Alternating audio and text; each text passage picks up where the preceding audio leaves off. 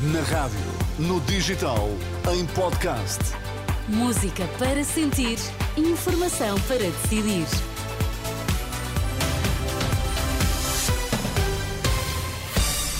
As notícias na Renascença com André Rodrigues para já os destaques.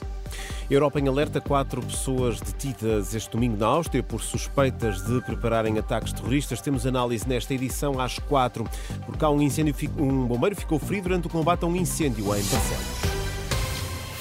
Alerta de terrorismo na Europa. Quatro pessoas foram detidas este domingo na Áustria. São suspeitas de conspiração terrorista para levar a cabo ataques no país. Foi reforçada a segurança junto aos locais de culto em Viena, também em Colónia, na Alemanha e ainda em França. Em causa estão indícios de que militantes islamitas eh, poderão estar a preparar atentados em uh, vários países europeus durante esta época festiva. Em declarações à Renascença, José Manuel Anes, especialista em políticas de segurança, diz não ver motivo para alarmismo, contudo, considera que, perante os indícios, é preciso manter a vigilância. Era previsível que, face à situação no Médio Oriente, que eh, houvesse algum tipo de ameaças.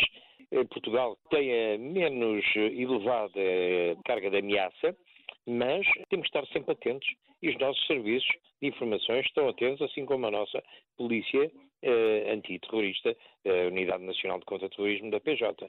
Portanto, eu creio que não podemos eh, ficar eh, alarmados mas vigilantes. Leitura de José Manuel Anos, professor universitário, especialista em políticas de segurança, ouvido na última hora pela jornalista Marisa Gonçalves. Entretanto, desta tarde também a indicação de que uma delegação da Jihad Islâmica está no Egito para negociações. De acordo com a fonte daquele movimento, citada pela agência Reuters, o objetivo do encontro será discutir maneiras de pôr fim à agressão ao povo palestiniano.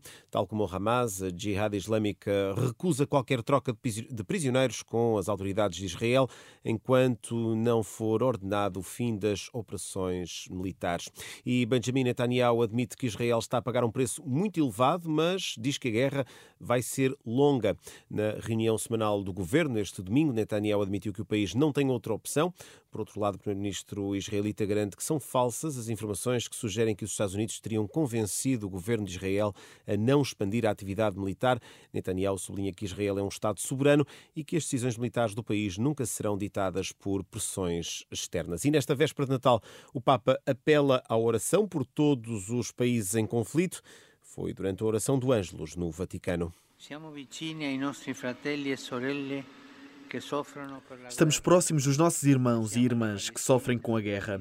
Pensamos na Palestina, em Israel, na Ucrânia. Pensamos também naqueles que sofrem a miséria, a fome, as escravaturas. Que Deus, que assumiu um coração humano, infunda a humanidade no coração dos homens. Infonda humanità nel cuore degli uomini. Papa Francisco, este domingo no Vaticano, onde pediu para que não se confunda a festa do Natal com o consumismo. Porque há um bombeiro ficou ferido este domingo durante o combate a um incêndio numa habitação em Barcelos. Fonte da Proteção Civil, citada pela agência Lusa, indica que o bombeiro sofreu ferimentos ligeiros. O alerta foi dado eh, pouco antes do meio-dia e meia. As chamas ficaram circunscritas a um anexo da habitação. Já em Gaia foi encontrado o corpo de uma mulher no Rio Douro. O cadáver eh, foi avistado junto à reserva do estuário do Douro e foi transportado para o Instituto de Medicina Legal no Porto.